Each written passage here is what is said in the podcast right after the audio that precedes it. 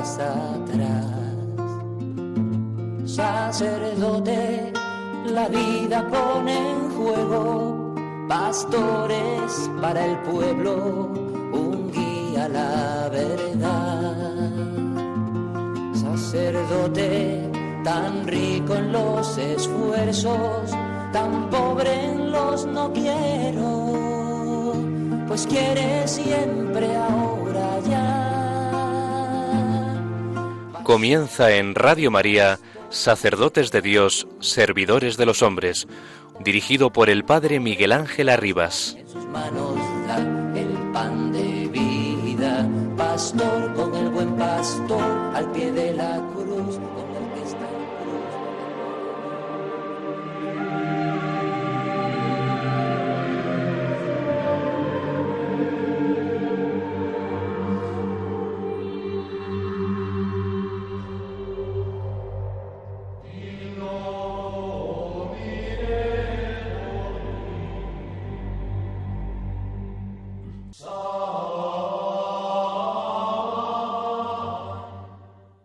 ¿Qué significa para nosotros sacerdotes y pueblo sacerdotal que Jesús es sacerdote para siempre, mediador entre Dios y los hombres? Significa ese tono humilde y alegre de quien no quiere la gloria para sí, sino su gloria. Es mediar para que el bien de su pueblo sea para gloria del Padre. Significa que nosotros, que participamos de ese sacerdocio, debemos tener nuestro gozo en ser el más humilde y humillado servidor de esa mediación que se realiza en Jesús. Significa que la Iglesia entera debe ser tan humilde y pacífica, tan tierna y unida, que como un solo pueblo sacerdotal pueda ser lugar de mediación entre Dios y los hombres que aún no conocen esta gracia e intentan las más variadas mediaciones. Por eso los invito, queridos hermanos, en el sacerdocio único de Jesús nuestro Señor, a que juntos pidamos esta gracia para cada uno y para la Iglesia entera, que comprendamos la riqueza de la esperanza a la que hemos sido llamados, la de ser mediadores con Jesús y en Jesús entre Dios y los hombres, mediadores que ofrecen, junto con la de todo el pueblo de Dios, su propia fragilidad que nos humillemos de tal manera que resulte fácil para nuestro Dios y para nuestros hermanos comunicarse a través de nosotros, que nuestro Padre del cielo sienta, como siente de su Hijo predilecto, que a través de nosotros puede llegar, con su bendición y con su palabra, a los más pequeños de sus hijos, que la gente sienta, como siente Jesús, de Jesús y de la Virgen, que a través de nosotros puede ofrecer al Señor sus sacrificios cotidianos, esos que tejen su vida de trabajo y de familia, y expresarle a Dios que lo quiere, que lo necesita y que lo adora y alaba de corazón. Les pido que cuidemos nuestro sacerdocio cuidando esta ofrenda.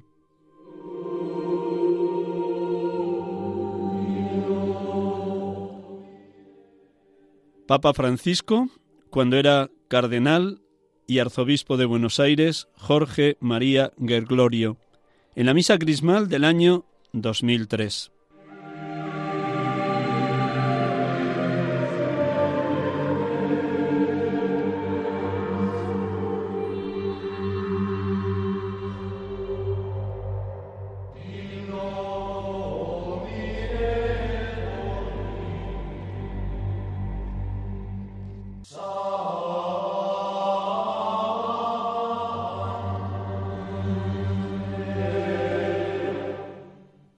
Buenas tardes, hermanos y amigos. Estamos con ustedes acompañándoles aquí en Radio María en el programa habitual de las seis a las siete de la tarde de cada tarde de domingo.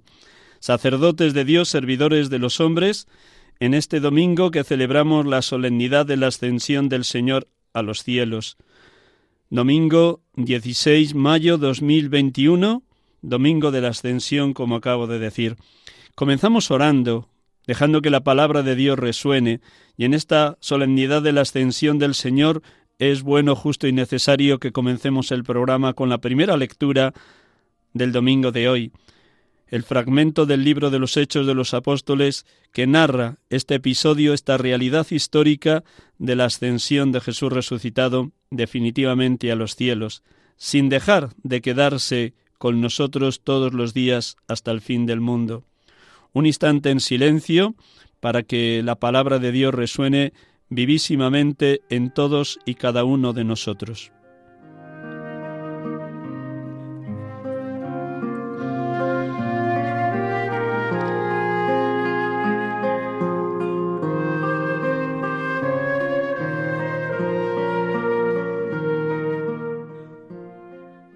Del libro de los Hechos de los Apóstoles. En mi primer libro, que, querido Teófilo, escribí de todo lo que Jesús hizo y enseñó desde el comienzo hasta el día en que fue llevado al cielo, después de haber dado instrucciones a los apóstoles que había escogido, movido por el Espíritu Santo. Se les presentó él mismo después de su pasión, dándoles numerosas pruebas de que estaba vivo, y apareciéndoseles durante cuarenta días, y hablándoles del reino de Dios. Una vez que comían juntos les ordenó que no se alejaran de Jerusalén, sino aguardad que se cumpla la promesa del Padre de la que me habéis oído hablar, porque Juan bautizó con agua, pero vosotros seréis bautizados con Espíritu Santo dentro de no pocos días. Los que se habían reunido le preguntaron diciendo, Señor, ¿es ahora cuando vas a restaurar el reino de Dios? Les dijo, nos toca a vosotros conocer los tiempos y los momentos que el Padre ha establecido con su propia autoridad. En cambio, recibiréis la fuerza del Espíritu Santo que va a venir sobre vosotros y seréis mis testigos en Jerusalén, en toda Judea y Samaria y hasta los confines de la tierra. Dicho esto a la vista de ellos, fue elevado al cielo hasta que una nube se lo quitó de la vista. Cuando estaban fijos mirando al cielo, Mientras él se iba marchando, se les presentaron dos hombres vestidos de blanco que les dijeron Galileos, ¿qué hacéis ahí plantados mirando al cielo? El mismo Jesús, que ha sido tomado de entre vosotros y llevado al cielo, volverá, como lo habéis visto marcharse al cielo.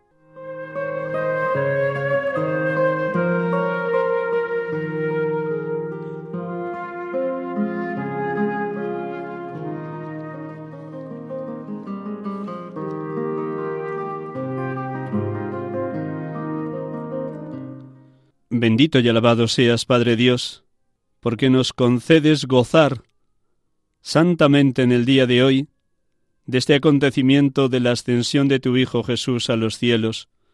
Bendito y alabado porque nos alegras con la acción del Espíritu Santo obrando portentos y maravillas en cada uno de nosotros, porque la ascensión de tu Hijo Jesús a los cielos es ya nuestra victoria, y donde Él se ha adelantado gloriosamente como cabeza nuestra, donde Él ha ido delante de nosotros para prepararnos sitio en la morada eterna, donde Él nos ha abierto las puertas del reino de los cielos, esperamos llegar también nosotros, los que somos miembros de su cuerpo.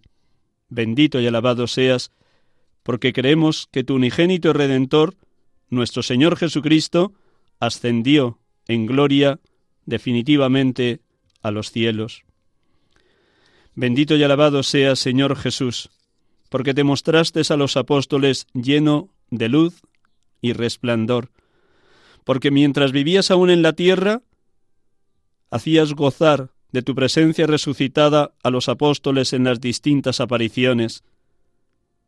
Pero en un momento determinado, cuarenta días después de tu resurrección, quisiste abrir definitivamente sus ojos a la verdad de que tú habías sido elevado sobre la tierra en la cruz para ser elevado definitivamente a los cielos con tu ascensión. Haz que también nosotros sepamos mirar la cruz con la luz de la resurrección, con la luz de tu gloria, con la luz de ser tú el sumo y eterno sacerdote sentado a la derecha del Padre, intercediendo por todos nosotros ininterrumpidamente. Alabado, bendito y glorificado seas, Señor Jesús. Bendito y alabado seas, Espíritu Santo, porque nos haces gustar y celebrar en este domingo la Eucaristía con el gozo de admirar la ascensión de Jesús, el unigénito, el Hijo amado del Padre. Oh Espíritu Santo, concédenos celebrar cada Eucaristía como eterna novedad, fascinante encuentro y asombrosa comunión con Jesucristo, para que, totalmente tomados por ti, invadidos por tu amor, por tu infinito amor, alcancemos también nosotros un día definitivamente el reino de los cielos. Alabado y bendito seas, Padre, alabado y bendito seas, Hijo, alabado y bendito seas, Espíritu Santo, adorada y santa Trinidad, perfectísima comunión de los tres.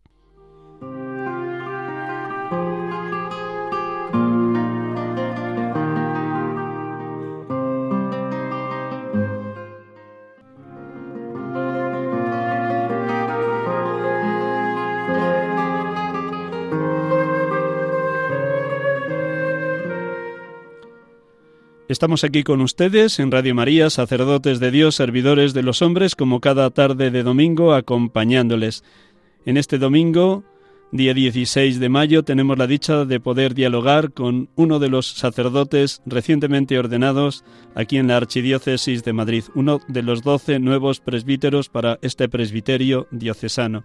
En concreto, esta tarde nos visita desde su voz David Benito Lázaro. Buenas tardes, David. Buenas tardes, Miguel Ángel. Muchas gracias por prestarnos estos minutos de la tarde del domingo en una vida siempre ajetreada de un recién ordenado sacerdote. Te voy a presentar a nuestros oyentes para que te sitúen, te ubiquen y luego ya dejamos que el fuego del Espíritu hable a través de tu corazón, de tu boca y de tu mente, que seguro que estás totalmente ungido y nunca mejor a ocho días vistas de tu ordenación sacerdotal.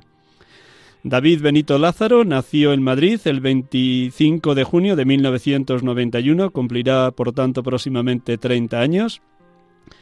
Estudió como universitario la carrera de ingeniero de montes en la Universidad Politécnica de Madrid. Fue graduado en el año 2014. Su parroquia de origen es la parroquia de San Germán, una parroquia de la que han surgido también numerosas vocaciones al ministerio sacerdotal y que en la época de David también abundaba en numerosos jóvenes que querían vivir su vida apostólica de una manera valiente e intrépida. A lo largo de sus años de seminarista ha estado enviado a distintas parroquias. El último envío antes del actual fue a la parroquia de la Purificación de Nuestra Señora en Carabanchel, muy cerca del Hospital Militar, durante los cursos de cuarto y quinto de teología. Actualmente está en la parroquia María Madre del Amor Hermoso en Villaverde Bajo, una parroquia en la que llegó en la etapa el comienzo de la etapa de pastoral en sexto y que si Dios quiere será también su parroquia de los primeros años y meses de ministerio. El pasado domingo, día 9 de mayo, celebró su primera misa con su familia, así de una manera más reducida, en el convento de la Encarnación de las Madres Clarisas o las Hermanas Clarisas de Valdemoro, aquí en la Autonomía de Madrid. Pues muchísimas gracias por tu presencia y por el regalo que nos haces de compartir lo más íntimo de lo que Dios te ha regalado en esta recientísima ordenación sacerdotal.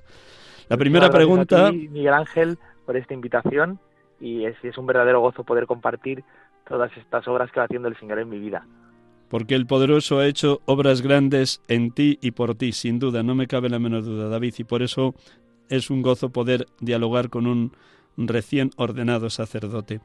¿Qué momento estás viviendo? ¿Cómo viviste la ordenación? ¿Cómo te tocó el Señor? ¿Qué fue el momento más así llamativo de dentro de los distintos ritos y pasos de la ordenación sacerdotal? Pues el momento que estoy viviendo ahora es un momento maravilloso, la verdad. Estoy muy muy contento, humanamente hablando, pero también con, con esa alegría que solo da el Señor, que no es tanto quizá la euforia de que tu equipo gane la Champions o, o cosas por el estilo, sino una alegría verdadera del corazón, pues viendo que evidentemente pues en estos años de, de formación en el seminario, pues uno conforme se va acercando a la, a la ordenación, pues va pregustando esto, este regalo de la vida sacerdotal, pero, pero sin duda lo que nos regala el Señor, lo que me ha regalado, el pasado sábado, pues supera con mucho cualquier sueño, cualquier eh, proyecto que pudiera haber hecho, ¿no? Sino, pues, pues lo, desborda totalmente. nos desborda totalmente, así que viviendo un momento de gozo grande, de gozo muy, muy grande y de, y de alegría espiritual. ¿Cómo preparaste el sábado tu ordenación o, los dos días anteriores, jueves y viernes de la semana pasada, el mismo sábado por la mañana? Cuéntales a nuestros oyentes cómo dejaste que el Espíritu hablara en ti o te preparara para el momento de la ordenación a las seis de la tarde. Pues fueron unos días exquisitos, la verdad. El jueves, eh, un poco por iniciativa de, de, los propios compañeros, porque es cierto que pues el seminario eh, nos prepara durante todo este último curso de una manera muy especial, con retiros mensuales, los ejercicios espirituales que tuvimos durante la semana de Pascua, pero estos últimos días al final son siempre días a veces de más jaleo, con, con preparación de las cosas también más eh, materiales, por decirlo así, pues las invitaciones para la gente que venía a la catedral, cosas de la primera misa en la parroquia, y tuvimos la, suerte del jueves poder tener un día de retiro. Eh, los compañeros del curso juntos que nos predicó el padre Germán Arana, ahí en la casa de, Cristo Rey, de los operarios parroquiales, eh, de los cooperadores parroquiales eh, en Pozuelo, y, fue una mañana de, ponernos en manos del Señor eh, y, de, dejarnos querer también mucho por Él, ¿no? Con ese misterio de elección que había tenido con nosotros, que, evidentemente no atiende a, ni a nuestros méritos ni a nuestras capacidades, sino por puro amor y gratuidad y, de ponernos como muy confiadamente, sabiendo que aunque este ministerio pues nos desborda, el ministerio nos sobrepasa por todas partes, es un traje que nos queda siempre grande, como le gustaba repetir al que al primero de los rectores que he tenido en el seminario, pues que en las manos de Dios todo todo se puede, ¿no? Y que él que es el que nos ha metido en este lío, con muchas comillas, ¿no? Pues es el mismo que sigue haciendo eh, su obra en nosotros no sé, me animó mucho esos días, ese, ese día, esas horas de, retiro, también poder hacerlo con los compañeros, ¿no? Que hemos sido, sido así convocacionados, ¿no? el Señor nos ha llamado juntos, quizá aquellos que no habríamos elegido eh, por afinidad humana o por amistad, pues ir haciendo esta historia de amor con nosotros juntos a la vez y poder disfrutar y, predisponernos eh, a la ordenación juntos, pues fue muy bonito. También deseando, pues, pues tener esa, esa, esa oración completa, ¿no? El día de la ordenación Así que, que fue, fue un día estupendo el jueves que, que, ya nos introdujo un poco en que el viernes y el sábado fueran también días de, de, una oración eh, pues más intensa, eh, pensando las palabras que, eh, que íbamos a decir, que el cardenal nos iba a decir en la ordenación, en cada uno de los ritos, para poder vivirlos con intensidad pese a los nervios del momento. ¿Cómo viviste la ordenación y los distintos ritos, tanto las preguntas del escrutinio como luego la postración con la letanía de los santos, como la imposición de las manos, de tanto de por supuesto del cardenal arzobispo don Carlos, como luego de los presbíteros que estábamos en la catedral, como luego la oración de consagración? ¿Cómo viviste los distintos ritos? Cuéntanos. Pues fue una ceremonia, eh, yo decía en plan de broma, es la ordenación que más me ha gustado, claro, era la mía eh, y la de mis compañeros, pero yo los viví con, con mucha paz, iba con algo de nervios, pero el Señor me regaló mucha paz para, para vivirlos y, sentirlos interiormente eh, con, con, gozo y con paz. Eh, la verdad es que siempre impresiona ser llamado ¿no? en esas palabras que a lo largo de los años de seminario has escuchado tanto con otros nombres, ¿no? que se adelanten los que van a ser ordenados presbíteros, la pregunta sobre, sobre la dignidad de los candidatos, luego el, escrutinio del cardenal, ¿no? Eh, con esas palabras que, que resuenan fuertemente, dichas desde el corazón y delante de, la asamblea del pueblo santo de Dios, ¿no? De, los familiares, de los amigos, de tantos sacerdotes, de, de estar dispuesto a, a, lo que conlleva el ministerio, ¿no? Y querer dedicar la vida entera eh, a, a, servir a Dios y a los hombres con este ministerio que nos regala, pues, pues fue impresionante. Es cierto que el momento que más me conmovió casi eh, fue el momento de la imposición de, los, de las manos, tanto de, del cardenal, de don Carlos, que es, un momento cumbre en la celebración, como de todos los sacerdotes, porque es cierto que dentro de la celebración, aunque fue una celebración, a mí se me hizo corta. Luego me dijeron que fue una celebración de, de, más de tres horas. Eh, va todo muy rodado y en ese momento esos no sé cuántos minutos serían en que los sacerdotes fueron pasando uno en uno, todos los presentes, a imponernos las manos, pues fueron un rato largo de silencio, de poder agradecer al Señor, de poder un poco repasar casi inconscientemente, ¿no? Sin, sin haberlo pretendido lo que habían sido eh, estos años de formación, desde que empecé a, vislumbrar lo que el Señor quería de mí y fueron momentos pues pues de, de, mucho de mucho consuelo, de mucho consuelo, sabiéndonos también en la presencia, que a mí siempre me impresiona mucho en el momento de la postración en la letanía, en la presencia de, también de toda la iglesia triunfante, de, de todos los santos, también de aquellas personas que, que hemos conocido en la tierra y que, y que están ya gozando del Señor, pues, pues fue unos momentos, la verdad, de, de mucho consuelo y de mucha alegría. Seguro que te fijaste a lo largo de la celebración en las caras de tu familia y los días antes igual y después. Cuéntanos un poquito cómo vistes o cómo intuías que estaban viviendo tu familia este momento de tu sí definitivo a Dios, de tu consagración como presbítero en la iglesia. Pues yo creo que, que con, con una alegría grandísima. Eh, y concretamente siempre pasa así, bueno, no siempre, pero eh, mi madre sí suele exteriorizar más sus sentimientos y sabía ya que desde semanas antes estaba profundamente emocionada por, por este momento, igual que, parte de, mi familia, ¿no? Tíos eh, y amigos muy cercanos. Pero mi padre es cierto que, que sí suele ser menos expresivo en este sentido, pero le vi realmente cuando se cruzaron nuestras miradas en varios momentos en la ordenación, luego que también hablaremos en la, en la celebración de, de la misa por primera vez, eh, de, mucha emoción, de mucha emoción y de una alegría honda y compartida por, por, por el sí de su hijo, ¿no? Que al final es una bendición para, para toda la gente que te rodea. Yo creo que lo vivieron también con mucha intensidad, eh, preparándose también eh, no solo por fuera, sino por dentro, eh, para poder participar plenamente de, de esas celebraciones y, y fue también, yo creo, un momento en el que el Señor ha tocado especialmente a mi familia para bendecirla. Seguro que después de la ordenación, todos los que nos acercamos a abrazaros o a besar vuestras manos, os dijimos algo.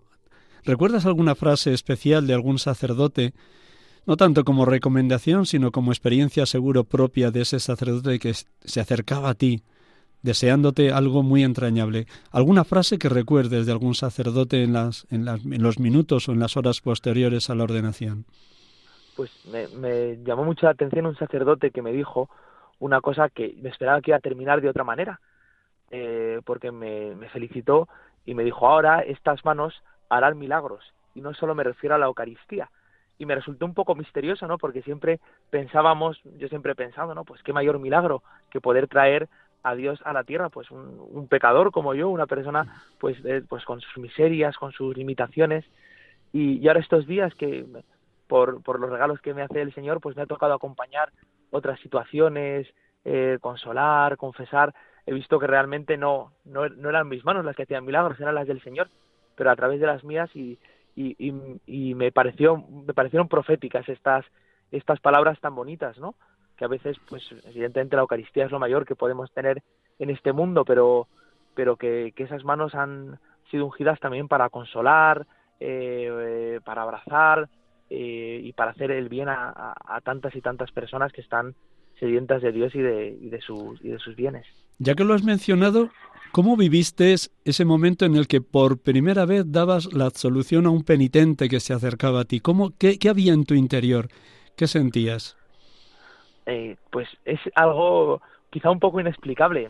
Eh, pues es una experiencia en la que todo me resultó también como la primera vez que ahora comentaremos que celebra misa, todo me resultó muy normal exteriormente. Preguntaba a algún niño un poco de ah, claro, pues sentirás como si saliera un rayo, tal, y, no, no es así. Eh, pero que también yo me hacía como, como hombre, como persona, ¿no? Muy pequeñito en ese momento, ¿no? Porque esta misma misericordia es la que yo necesito, ¿no? La que tantas veces he recibido, pero que, que misteriosamente ahora se da, se da a través de mí, ¿no? El Señor pasa pasa por mí, por, por mi humanidad para, para perdonar a, esta persona. Y, y como un, un, sentimiento también de, de, estar llevando paz y salvación al mundo muy claro en mi interior. El perdón de Dios trae la reconciliación y la reconciliación trae la paz. Primero para el penitente, pero luego desde el penitente y desde ti como confesor para toda la Iglesia. Así que gracias por mencionarnos todos los frutos del sacramento de la misericordia, del sacramento de la penitencia. Ya que has mencionado, pasamos a lo que viviste el domingo pasado, allá en tu primera misa, en ese convento de las Hermanas Clarisas de Valdemoro, ¿Cómo viste ese momento? ¿Quién te acompañaba? ¿Cómo veías el rostro de tu familia o de algún sacerdote que tal vez te acompañó?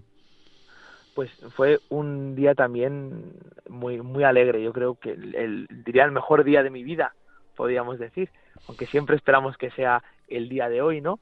Eh, pero fue un día de mucho gozo. Estuvo mi familia, estuvo algún amigo también eh, muy cercano, estuvo la comunidad religiosa acompañándome y haciendo una liturgia hermosísima con sus cantos.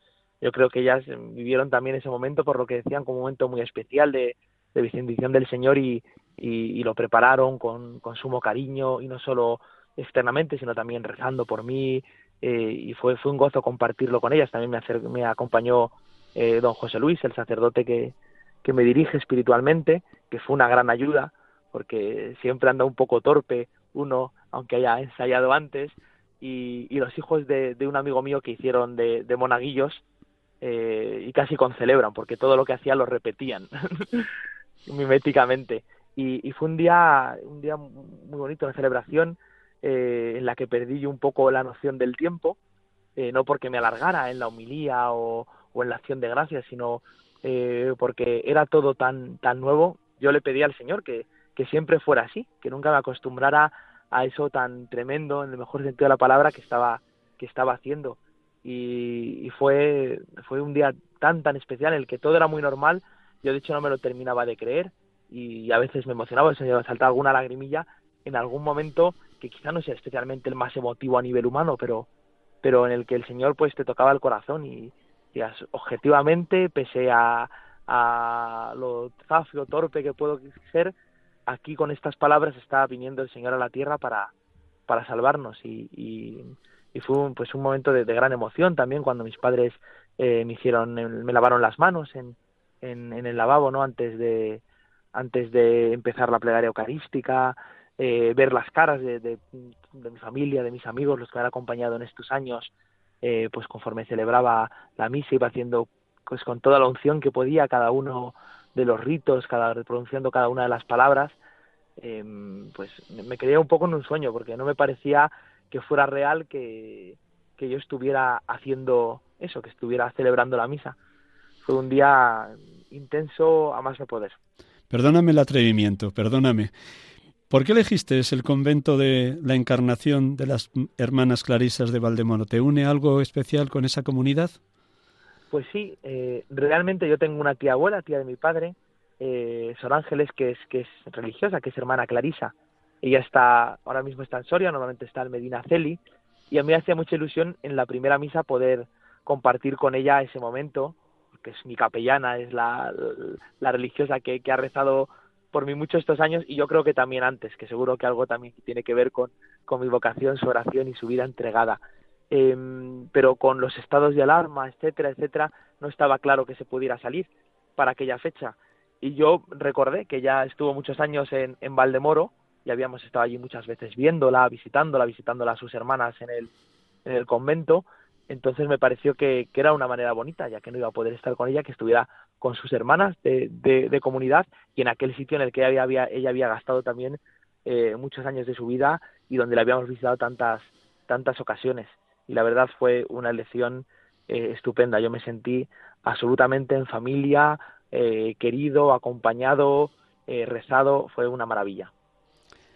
Vuestro curso los nueve que os ordenabais del Seminario Conciliar de Madrid, más los tres del Seminario Redentoris Mater, Seminario Misionero, os ha caracterizado por ser una comunidad mm, bastante unida. ¿Qué ha significado para ti los años de seminario con estos hermanos que se han ordenado contigo? ¿Cómo valoras el hecho de potenciar al máximo la fraternidad sacerdotal dentro del presbiterio diocesano? ¿Qué te pide el Señor que aportes para que crezca esa fraternidad cuando a veces también se puede dar lo contrario, demasiado individualismo entre los sacerdotes? Pues para mí ha supuesto una experiencia que me ha cambiado el corazón. Yo venía quizá con muchas seguridades, eh, pero el Señor te va poniendo negro sobre blanco que, somos eh, eh, débiles y que necesitamos también la compañía de la comunidad y otros hermanos nuestros, ¿no? Que, eh, nos sostengan con su compañía, con su oración, los hermanos con los que hacer este camino. eh, en este caso el camino de la formación sacerdotal, era el camino de toda nuestra vida entregada como, como presbíteros. Para mí ha supuesto una experiencia totalmente de darme de, conversión realmente, de, darme cuenta de lo equivocado que estaba en mis planteamientos y de volverme a la única realidad posible de la necesidad de, de, estos hermanos. No tanto como una ayuda externa de, pues si me pongo malo alguien que me traiga una aspirina, sino realmente eh, a nivel espiritual de, de saber que, que en este camino que he sido llamado con otros, solamente llego a la meta, si se puede decir así, con otros, ¿no? Y solamente emprendo nuevos caminos con otros, porque así lo ha querido el Señor. El Señor ha querido llamar desde los doce eh, en comunidad. Yo cuando nos ordenamos doce me pareció también muy bonito ese, ese detalle del Señor, esa caricia, ¿no? De que fuéramos también doce nosotros los que nos ordenábamos y, yo pienso que, es algo que hay que potenciar y que hay veces, por supuesto, te invita, te obliga a salir de tus, de tus comodidades, de, tus gustos, eh, también en, en, sentido positivo de tus manías eh, y, que es algo totalmente necesario, aunque a veces exija esfuerzo, exija renunciar a uno mismo, a su criterio y yo pienso que todo lo que se haga en este sentido es, es bueno. Y sobre todo que no sea solo cosas quizá a veces organizativas o, externas, ¿no? sino que pueda ser realmente un compartir la vida, compartir la obra que el Señor va haciendo en nosotros, eh, compartir eh, pues las gracias que nos va regalando, las luchas, las dificultades, eh, para poder vivir eso que dice, pues no sé si ahora mismo es un libro del Antiguo Testamento, ¿no? De que un hermano ayudado por otro hermano es como la ciudad firme que no cede, ¿no? Cuando, cuando vienen los ataques del enemigo.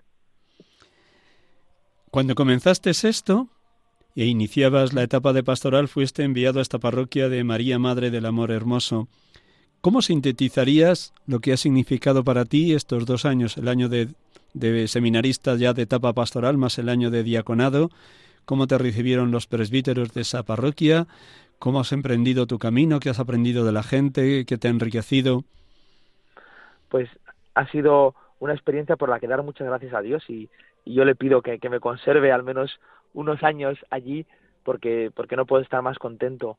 Creo que los sacerdotes, eh, los presbíteros, eh, Carlos y Milton me han acogido como un verdadero hermano, eh, queriéndome, ayudándome, estando pendientes de mí desde, desde el primer momento, cada uno con conforme a su carácter, a su manera de ser, pero, pero ayudándome mucho y también siendo en cierto sentido el último de, bueno, el último, lo ponemos muy entre comillas, de mis formadores o incluso eh, haciendo muchas veces de, padre con, con, los, eh, con los que llegamos nuevos y todavía no sabemos más que balbucear y dar pasos torpes y, muchas veces a trompicones. Eh, yo me he sentido muy cuidado, he podido aprender mucho de lo que es la fraternidad sacerdotal, de lo que es la entrega de la vida. Y luego la gente es maravillosa, me, me da unas lecciones tremendas que me ayudan mucho. Yo creo que el Señor ha hecho también estos dos años, aunque la formación en el seminario eh, por parte del seminario ha sido eh, totalmente muy completa y por la mía a veces tenía que haber sido quizá más generosa, pero ha sido para mí un curso express de lo que es ser sacerdote ¿no? y entregar la vida, muchas veces viendo el ejemplo de, las familias, de los padres de familias, de las personas eh, de la parroquia con, con, sus luchas, con sus dificultades, muchas veces teniendo que, salir de, de, los propios criterios, de las formas, propias formas de hacer o de la propia espiritualidad y salir al encuentro de, de los otros para, para ser bendecido y enriquecido eh, pues con el ciento por uno ha sido la verdad una experiencia em, pues totalmente de, de descoloque y de, y de apertura pero en la que he salido enriquecido y, y mimado por el Señor totalmente. Echamos la vista atrás por un instante, aunque sea muy breve, David, con tu permiso. Claro que sí. Un estudiante, ingeniero de montes, terminando su carrera, Universidad Politécnica de Madrid, de repente el Señor aparece en su vida llamándole al ministerio sacerdotal. ¿Supuso para ti mucho desgarro dejar la carrera o era tan, tan fuerte el enamoramiento de Cristo y la llamada al sacerdocio que aun siendo doloroso ese proyecto inicial de ser ingeniero pasar a ser seminarista? ¿Cómo viviste ese momento? Pues lo viví revolviéndome un poco al principio, lo reconozco, no tanto por la carrera, sino por el proyecto vital que uno mismo se ha hecho, ¿no? Pues una familia, eh, pues los estudios evidentemente que has realizado, que te han costado, una proyección laboral, em, pero era tan grande como, como bien apuntabas la llamada que me parecía que, que ganaba mucho más que lo que dejaba, que las cosas buenas y legítimas que a las que iba a decir que no, pues eh, suponían muy poquito al lado de lo que el Señor me proponía y me invitaba. Y más veces bien era a veces un poco lo que echaba para atrás el, salir de mi, de mi propia comodidad y el también pues verme totalmente indigno, incluso viendo a otros, decía el Señor, ¿por qué no llamas a este? Mira, que, que es mejor que yo. Pero el Señor tiene sus caminos y, y la, y la oferta que, que, me hacía pues era, era con mucho lo mejor para mi vida y, y aquello que llenaba mi corazón. Y lo único que, que satisfacía, por decirlo así, así esa, esa sed que venía anidando dentro de mí desde hace unos años. Merece la pena dar la vida por Cristo y por los hermanos, dijo San Juan Pablo II en Cuatro Vientos en el 2003. No sé si estabas en aquella vigilia, pero ciertamente son frases que digo mucho en el programa que para mí también ya como presbítero se me quedaron grabadas para siempre. Merece la pena. Después de estos Totalmente. seis, siete años de estancia en el seminario, podrías decir que eso es así, que por lo menos hasta ahora, desde que pisaste el seminario por vez primera en introductorio hasta el día de tu ordenación, que salías también todos juntos los compañeros, podrías decir que ha merecido la pena, que hasta ahora merece la pena dar la vida por Cristo.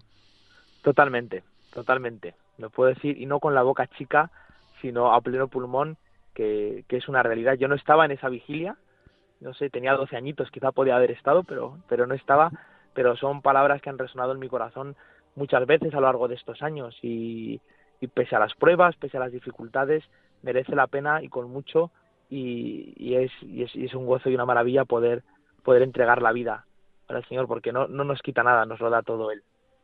Eso dijo Benedicto XVI en Colonia en el 2006. Seguro que junto a tu familia y sacerdotes concretos que te han acompañado en el discernimiento vocacional, ayudó también el hecho de que una parroquia como San Germán, donde la vida comunitaria y la vida de, los jóvenes es tan abundante, te ayudó también, te arropó. Mm, fue como otro clima, la familia, los acompañantes espirituales y los grupos de jóvenes de esa parroquia. ¿Hasta qué punto el clima comunitario y el clima de entusiasmo juvenil evangelizador de la parroquia San Germán fue otro ámbito del cual Dios se sirvió para suscitar en ti la respuesta a la llamada? Pues de, de una manera muy clara. Y de hecho yo en casa sí, sí he recibido la fe, pero mmm, el Señor luego ha ido haciendo su obra poco a poco también en mi familia, pero no éramos una familia especialmente religiosa y el acompañamiento espiritual empezó un poco a raíz de la experiencia de Dios que tuve en la comunidad de San Germán. Es decir, que yo a, aquella parroquia, aparte de a las oraciones de tanta gente buena y, de las religiosas y a los años en el colegio, pues que fueron manteniendo la, la llamita de la fe encendida, se la debo en gran parte a, a, ese ambiente en el que yo pude conocer al Señor como, eh, como alguien vivo y importante en mi vida. Y fue un poco eh, todo eso lo que todo el ambiente del que se del que el señor se, se, valió para para irme mostrando cuál era su voluntad y llevándome por caminos de oración y llevándome a los ejercicios espirituales y, y viendo en otros también eh, en el mejor del de los de, los sentidos no la emulación no de, de querer también empezar a vivir aquello que otros vivían eh, ese entusiasmo con el que afrontaban las cosas no gente que era totalmente normal pero que tenía por decirlo así, a otro con mayúsculas que tenía el centro de su corazón totalmente cogido. El evangelista San Juan nos dice, narrando la primera llamada de los dos primeros que eran discípulos de Juan Bautista, Juan y Andrés, nos dice que cuando fueron donde estaba el Señor serían como las cuatro de la tarde, dando a entender que se les quedó grabado para siempre el encuentro con Jesucristo y el seguimiento de su persona. No sé si a ti te sucedió eso o fueron distintos momentos, como has dicho, ejercicios espirituales, momentos de oración, vigilias, pero hubo algún momento que dirías, esta eran las cuatro de la tarde donde el Señor me tocó de una manera muy vital para llamarme al sacerdocio pues se dan las dos cosas aquí, Miguel Ángel. Por un lado, yo creo que el Señor, como sabía que tenía mucho que, que ablandar, eh, se, se valió de distintas cosas, ¿no? Y de algo muy, muy gradual, de un proceso, pues eso, de empezar a conocer a conocerle más en la parroquia, la JMJ de, de Madrid en el año 2011 fue también un hito eh, muy importante, de la predicación de los sacerdotes, pero sí recuerdo en el contexto de unos ejercicios espirituales cuando ya me derrotó, por decirlo así, el Señor, cuando ya tuve que, que tirar toda, toda mi artillería y todas mis murallas eh, en los ejercicios que hice el año anterior a, entrar al seminario en, en, la casa de Robledo de Chabela, de espiritualidad, y sí recuerdo muy claramente como el momento en el que ya eh, pues dije eh, tembloroso, con temor y temblor, ese sí al Señor que me ha llevado hasta, hasta la ordenación el pasado sábado. Siete años en el seminario han dejado huella porque tú te has dejado hacer, sin duda, y por eso pudiste decir ese sí definitivo el día de tu ordenación, el pasado sábado, día 8. Ya le he dicho muchas veces a los oyentes de este programa que la dimensión formativa del seminario tiene cuatro rasgos, humana, espiritual, teológica y pastoral. Todas son importantes y seguro que has intentado que todas estén armónicamente ensambladas, porque se nos pide en Presbyterium Ordinis unidad de vida, y sabes que es uno de los riesgos que tenemos en la cultura de hoy, la fragmentación, lo contrario a la unidad de vida. ¿Qué te ha aportado el seminario? Y si quieres dar una nota brevísima de cada una de estas dimensiones en lo que te ha ayudado a crecer para estar el sábado pasado a las puertas de la ordenación. Pues a mí me ha ayudado el seminario inmensamente. De hecho, estoy muy, muy agradecido. Y sí pensaba, justo lo comentaba en la vigilia que nos prepararon los seminaristas la noche anterior a nuestra ordenación, sobre todo el cambio del corazón, de llegar pensando que hacía grandes cosas yo para el Señor y que me tenía que dar las gracias, a verme como un mendigo que, tiene que ir cada mañana que el Señor le dé un poquito para sí mismo y para dar a los demás. Eh, muy brevemente, de estos cuatro rasgos, pues yo pienso que los cuatro son muy, muy importantes. Eh, de la formación pastoral, pues sobre todo el salir de uno mismo, el salir de uno mismo eh, al otro, a su manera de ver el mundo, a su manera de comprender, a no querer cortar a todo el mundo con, tu patrón. De la formación humana, yo diría, por decirlo así, de una manera más o menos gráfica, el, el desprendimiento de, de, de, los gustos o de los intereses, no entender que todo nuestro tiempo es libre, que lo, lo repetimos mucho en el seminario para entregarlo al Señor que, mi vida estará será una oración cuando no haya ya nada para mí, mí. De la formación eh, teológica, pues tener los fundamentos para poder dar razones de nuestra fe. Yo veo que muchas veces en muchos ámbitos eh, también hay allí un, un, punto para la conversión de las personas. Mucha gente que quiere comprender y que no le vale simplemente con, eh, con pues las fórmulas aprendidas, sino que realmente quiere, quiere entender, quiere profundizar y de la formación espiritual que le he puesto la última porque es más importante tener una vida de oración, una vida de trato íntimo con el Señor, porque si no todo lo que haremos pues será un poco una farsa, un teatro, no un funcionariado sacramental, como queramos decirlo, pero si nuestra vida no está unida a la vida, si nuestra vida no está unida al Señor en el trato asiduo, diario, eh, prolongado, pues pues no podremos no podremos dar nada, porque no nos van a buscar a nosotros, van a buscar al Señor, que es el que puede cambiar su vida y salvarles. ¿Qué licenciatura estás estudiando y qué te está aportando esta prolongación de los estudios de teología después de ya haber aprobado el bachiller en teología? Pues estoy haciendo la licenciatura en dogmática y me está aportando eh, pues también como profundizar de una manera mayor en algunos aspectos que durante la carrera pues no hemos podido tener oportunidad de ver más profundamente me han gustado especialmente aquellas asignaturas también más sacerdotales, por decirlo, por decirlo así, que hemos tenido unas cuantas y también profundizar por distintas optativas que he cogido un poco en la misión de la Iglesia y en los retos que tiene eh, a día de hoy eh, en este siglo XXI. Pues me alegra porque era la pregunta que te iba a formular ahora, que tú mismo ya me, lo pones en bandeja. Esto del Espíritu es que lo lleva todo con, con su mano sabia. Lo hace muy bien. ¿Cuáles son los retos de la Iglesia universal, pero también los retos concretos de la Archidiócesis de Madrid, porque España, por fortuna, mm, tiene muchísimas numerosas diócesis con tonalidades distintas según sean rurales o urbanas, pero en concreto lo que tú alcanzas a conocer de la Iglesia que peregrina en Madrid, cuáles son los grandes retos que tiene la Iglesia y por tanto los sacerdotes de la hora presente.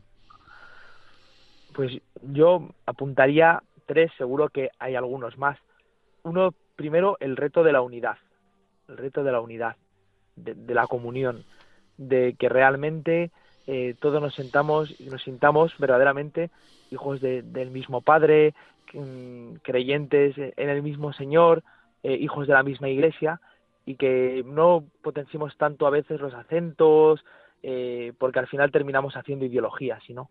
Y es lo más, lo más distinto que puede haber, ¿no? De los que comemos el mismo pan y bebemos el mismo cáliz. Entonces yo sí me parece que uno de los retos es la, comunión, la unidad. Luego otro reto, y esto lo repite mucho eh, nuestro cardenal, el salir a donde las personas están. No esperar tanto, por supuesto, la iglesia abierta todas las horas que podamos. Ahí en la parroquia queremos tenerla abierta siempre que podemos.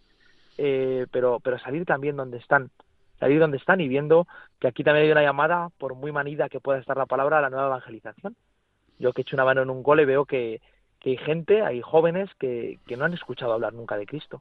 Y estamos en Madrid en el año 2021, no, no estoy hablando de tierras de misión allentes, gente que les suena muy lejanamente, pero que no saben eh, nada de, quién es la Virgen María, eh, no saben nada de, de, la historia de la salvación que Dios ha, hecho, ido haciendo con, eh, con su pueblo y con nosotros. Y un tercer reto muy, muy vinculado a este, em, pues un, una, especial preferencia por, por las personas que sufren, ¿no? Eh, por los pobres, por los que son más golpeados, pues ahora por la pandemia, eh, por la crisis que, se avecina y que muchos están deseando una palabra de esperanza y, muchas veces no la encuentran y realmente la que les puede dar una esperanza verdadera solo la pueden encontrar en el Señor. Entonces yo apuntaría esos tres retos. Seguro que hay muchos más y me dejo muchas cosas, pero así que son los que vienen a mi, a mi cabeza y a mi corazón ahora. Te dejamos medio minuto de, de, de, de, tranquilidad con un poquito de música para luego formular la última pregunta, ya te la, te la anticipo. ¿Cómo llegar a ser sacerdote santo? Tú llevas muy dentro de ti esa llamada a la santidad sacerdotal. Luego nos la expresas, pero un instante para darte un momento de descanso y que también pedirles a los oyentes que recen por ti y por el resto de los once hermanos que fueron ordenados el sábado pasado. Un instante. Sí, sí, que recen, que recen. Que recen mucho. Bien.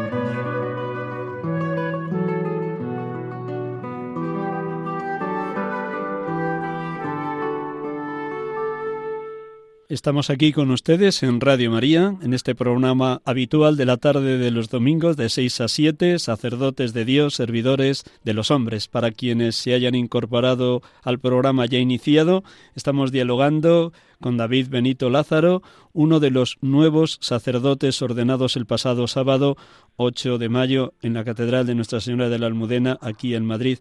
Está compartiendo con nosotros todo lo que ha sido esta experiencia de su ordenación, de su primera misa, los años de seminario, el momento de su paso de universitario a seminarista, y le he dejado ahí en el tintero como última pregunta, porque estamos ya al límite de nuestro tiempo, esta pregunta que, que muchas veces se habrá formulado David, sin duda, cómo llegar a ser sacerdote santo y qué referencia tienes o qué sacerdotes santos de la historia de la Iglesia han sido para ti signo, estímulo, ejemplo, acicate para que también en ti se despierte ininterrumpidamente esa llamada a la santidad sacerdotal?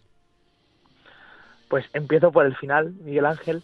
Eh, a mí dos figuras sacerdotales que, que, me llaman poderosamente la atención, eh, que son San José María Escriba, uh -huh. que me parece que en, nos volvió a poner en la pista de, de, que la santidad es algo para todos y que no es tanto de las cosas más extraordinarias de la vida, sino de el cumplir por amor a Dios eh, las, las cosas más normales del día a día, en este caso pues de mi ministerio sacerdotal recién estrenado y la figura sobre la que sobre la que estoy haciendo además la tesina de, de licenciatura eh, de José María García Leiguera, eh, que fue obispo auxiliar aquí de esta diócesis y que está enterrado, enterrado en, en, la, en la capilla de las Oblatas de Cristo Sacerdote que, que él fundó junto, junto a la madre fundadora y que me ponían sobre, sobre la pista también, ¿no? En su, en su epitafio pone, como, como bien sabes Miguel Ángel y quizá algunos oyentes también, sacerdos et hostia, ¿no? Sacerdote y víctima.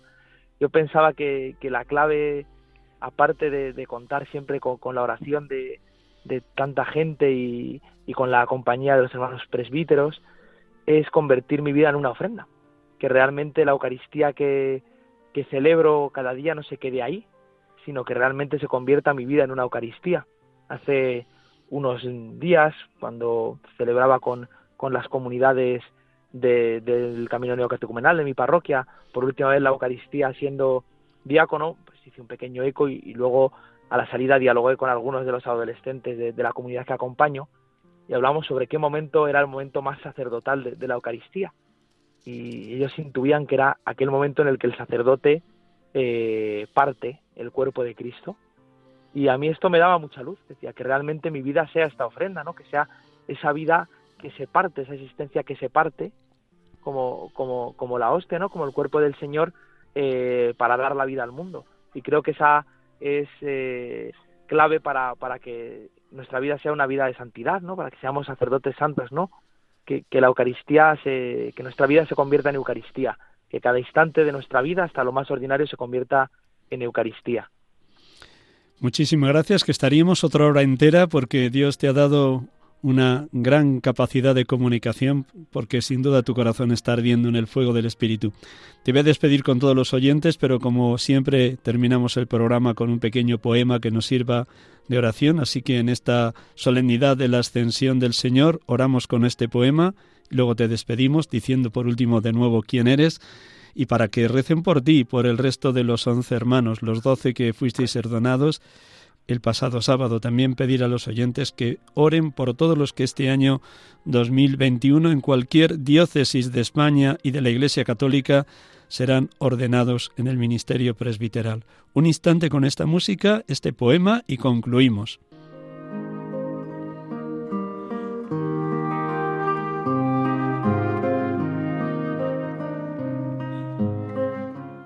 No, yo no dejo la tierra, no, yo no olvido a los hombres, aquí yo he dejado la guerra, arriba están vuestros nombres. ¿Qué hacéis mirando al cielo, varones, sin alegría?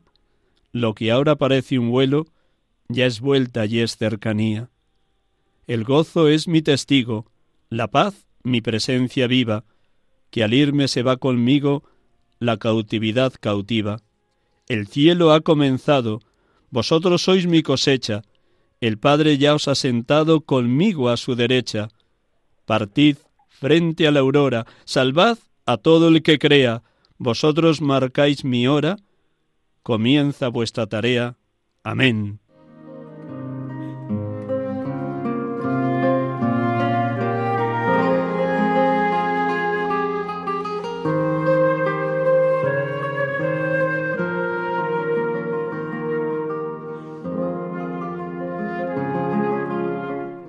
Hermanos y hermanas de Radio María, muchas gracias por acompañarnos una vez más en este programa Sacerdotes de Dios, Servidores de los Hombres. Hemos tenido la dicha de poder dialogar y escuchar su testimonio vivísimo y ungido en el Espíritu de David Benito Lázaro, uno de los nuevos presbíteros de nuestra Archidiócesis de Madrid, ordenado el pasado 8 de mayo.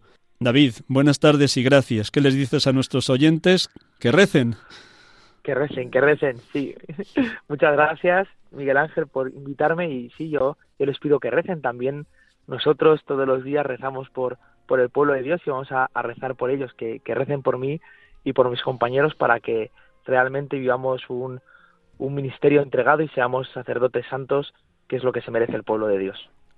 Con menos no contamos, no cumplimos. que decía don, el venerable don José María García Leguera. Con menos no cumplimos. Pues buenas tardes a todos los oyentes, buenas tardes David, feliz domingo, lo que queda, y hasta el próximo domingo, solemnidad de Pentecostés, si Dios quiere. Buenas tardes y hasta la próxima, hasta el próximo programa, hasta el próximo domingo. Dios les bendiga a todos.